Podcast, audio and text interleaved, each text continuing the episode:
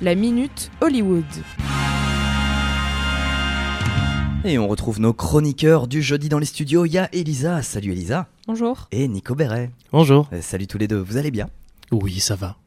Ça va mais Ça passe. Ça passe. C'est- C'est un petit jeudi pour toi, Elisa. Il y a du soleil, c'est déjà bien. Voilà. Et surtout des paillettes, du strass et des projecteurs. Car c'est la Minute Hollywood. C'est ta chronique hebdomadaire. Et des palmiers aussi, n'oublie pas. Ah oui, c'est vrai. Beaucoup, très beaucoup de important. palmiers.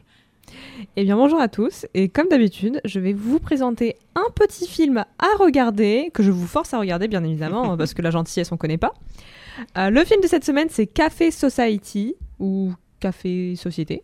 Euh, c'est un film américain de 96 minutes euh, de Woody Allen. C'est une comédie romantique qui est sortie le 11 mai 2016 en France pendant le Festival de Cannes.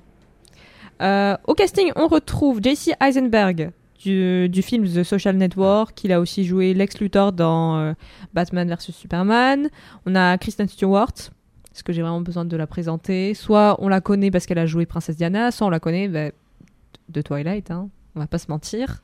Elle a une réputation pour ses films. Après, on a le king de l'humour, Steve Carell. Ah, The Office, mais aussi une autre série euh, pas si humoristique que ça, euh, The Morning Show. Je sais pas si vous la yes. connaissez. Ah non, j'ai cru que tu allais dire Space Force, mais c'est quoi The Morning Show? The Morning Show, c'est une série avec euh, Jennifer Aniston et Reese Witherspoon, et c'est sur euh, une euh, chaîne télévision de, euh, de news. Et Steve Carell, il joue un des présentateurs qui a été viré parce que c'était un violeur finalement. Et euh, vraiment, on suit l'histoire, comment ils essayent de rattraper le coup, ils prennent une autre journaliste pour le remplacer. C'est très intéressant, ces deux saisons, et c'est étonnant de voir des, des acteurs dont on a l'habitude, euh, qui sont assez humoristiques, parce que Jennifer Aniston, Friends, Steve Carell, The Office, et de les voir dans des rôles aussi dramatiques. Mais je, je vous la conseille, vraiment. Et finalement, on a aussi Blake Lively de, de Gossip Girl et aussi de Green Lantern, un film dont on ne va pas parler. Non, ne parlons plus de Green Lantern. Non, Green quoi? Green quoi, voilà, c'est ça. Euh, bref, l'histoire du film, de quoi ça parle Ça se passe dans les années 30. On suit l'histoire de Bobby, joué par Jesse Eisenberg, qui est un jeune juif new-yorkais qui déménage de New York, ce qui est logique vu qu'il est new-yorkais. C'est un, c'est un peu con de ma part ça. Et il part à Hollywood en espérant de trouver du travail dans l'industrie du cinéma.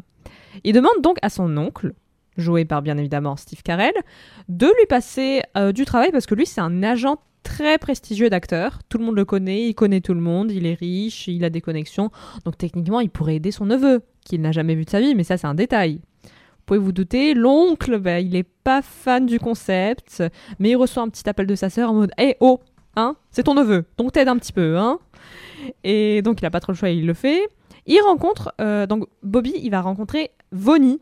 Bobby et Vonnie, très original, moi je dis, qui est la secrétaire de l'oncle.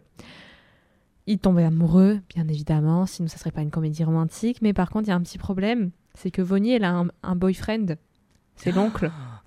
Oh non Ouais, sauf que l'oncle est un peu marié, quoi. Ah, Ta, ta, ta. Donc euh, ça part un petit peu en cacahuète toute l'histoire, mais c'est pas les seuls sujets, c'est pas juste sur l'amour. Euh, on retrouve aussi des histoires de mafia new-yorkaise, de meurtres, de gangsters, de blanchissement d'argent, de clubs, etc., etc. Donc un petit film fort sympathique, moi je dis. En fait, c'est Grand Theft Auto. euh, C'est GTA le film. Mais oui. Mais oui, peut-être un GTA, je sais pas quand même, mais bon. Ça peut se ressembler. Allez, un petit LA noir, ok. Mais ce qui est bien avec ce film, c'est que même s'il y a des thèmes assez dark, il y a cette légèreté, cette, euh, cet air comique qu'on a souvent avec euh, les films de Woody Allen, par exemple euh, Minuit à Paris ou euh, Hmm. Un jour pluvieux à New York avec Timothée Chalamet, My Love. On en reparlera de ça. Et donc il y a cet air assez sympathique et le film il devient pas trop lourd, donc c'est sympa. Maintenant, on va parler des anecdotes. Les Ah. anecdotes qui vous rendent intelligent et ou au moins vous pouvez faire genre que vous êtes intelligent et que vous vous connaissez dans le cinéma.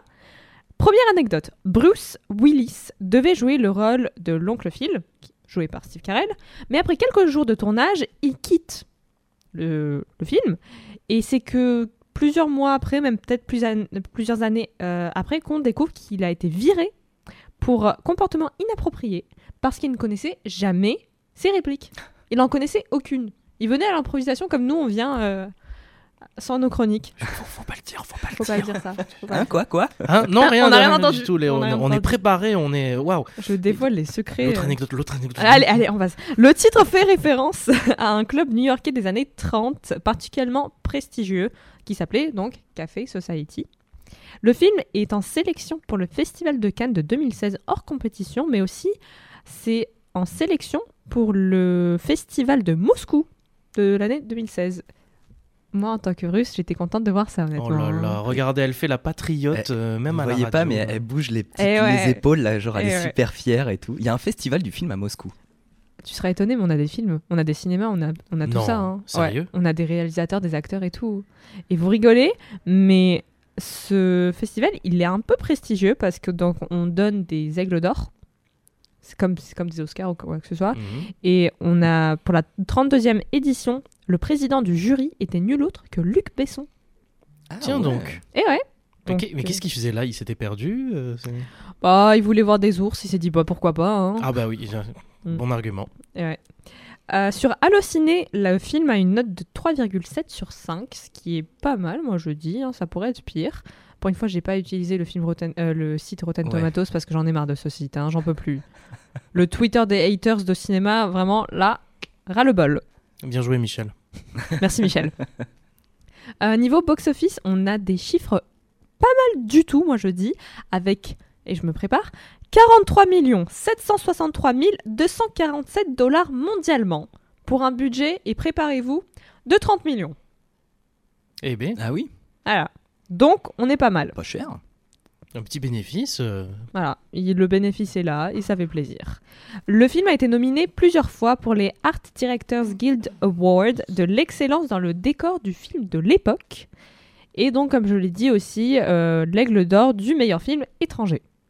Et c'est tout pour aujourd'hui. Je vous conseille de regarder ce film qui est fort sympathique. Et si vous ne le regardez pas, eh ben, je vais appeler mes cousins russes.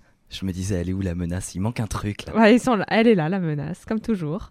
88.1 Campus Bordeaux. 88.1